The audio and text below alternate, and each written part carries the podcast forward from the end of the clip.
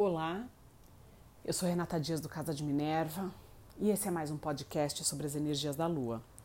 Hoje eu vou falar sobre a Lua Nova em Leão, que vai acontecer a 8 graus de Leão no dia 31 do 7, no final do dia, por volta das 11h30 da noite, em alguns lugares nas primeiras horas de 1 de agosto, do dia 1 de agosto.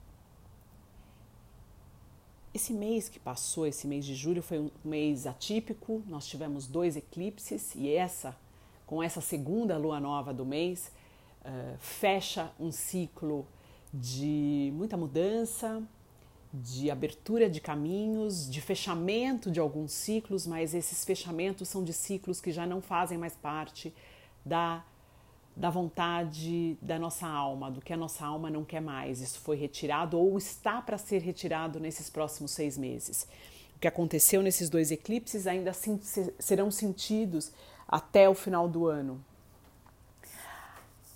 A oportunidade que essa lua nova em Leão traz é de verdadeiramente alcançarmos e descobrirmos quem somos de verdade o que nossa alma é na sua autenticidade, quais são as coisas que realmente queremos, quem são as pessoas que queremos ter nas nossas vidas.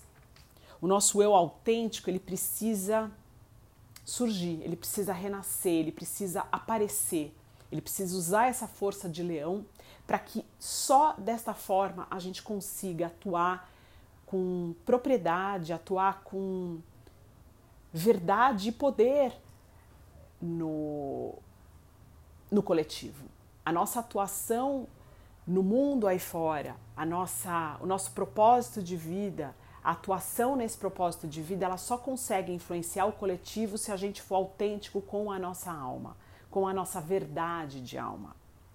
E essa é a grande oportunidade que essa lua nova nos traz. Vênus está em conjunção com o Sol e com a Lua. Vênus é o planeta do amor e o planeta das finanças. A nossa verdade interior ela vai caminhar muito em conjunto com aquilo que a gente valoriza e quer ter ao nosso lado e quer ter perto. Quem são as pessoas que suportam o nosso eu autêntico? Quais os valores monetários ligados ao nosso eu autêntico. Além disso, esses três planetas fazem uma quadratura com Urano.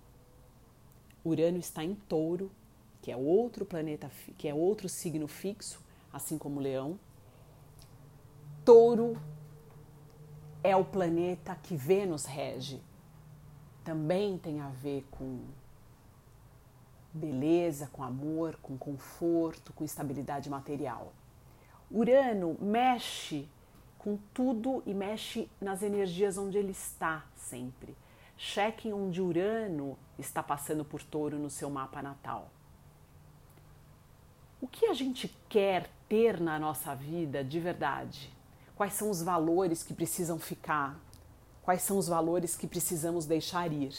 Essa quadratura vai mexer muito com isso. É como se estivéssemos passando por um terremoto que vai revirar esses nossos valores materiais internos, revirar essa nossa necessidade de posse ou não mais necessidade de posse e fazer com que ressurjamos de uma forma diferente, mais autênticos, mais leves, mais é, sábios em relação àquilo que realmente nos é caro, aquilo que realmente queremos que, que esteja e que mantenha e que esteja, uh, que continue na nossa vida daqui para frente. Está na hora da gente confiar na nossa missão de alma. Está na hora da gente começar a fazer aquilo que a gente tem que fazer. O tempo de preparo já passou. Agora a gente precisa agir. É muito interessante que nos próximos dias Vênus também vai ter um destaque muito grande, ela está aí destacando uh, junto ao Sol e à Lua as nossas necessidades de afeto mais importantes e mais fortes a nós. Cheque quais são as pessoas que vão continuar e quem são ou qual é o tipo de pessoa que você quer que continue ou não na sua vida. Outra questão interessante para a gente discutir é que Mercúrio volta a andar daqui a pouquinho, por volta do dia 11 de agosto, mais ou menos. Uh, ele, te, ele volta teoricamente a andar do dia 2, já ele passa a estar estacionário e andar diretamente, mas a gente sente ainda as energias da retrogradação dele até a segunda semana de agosto.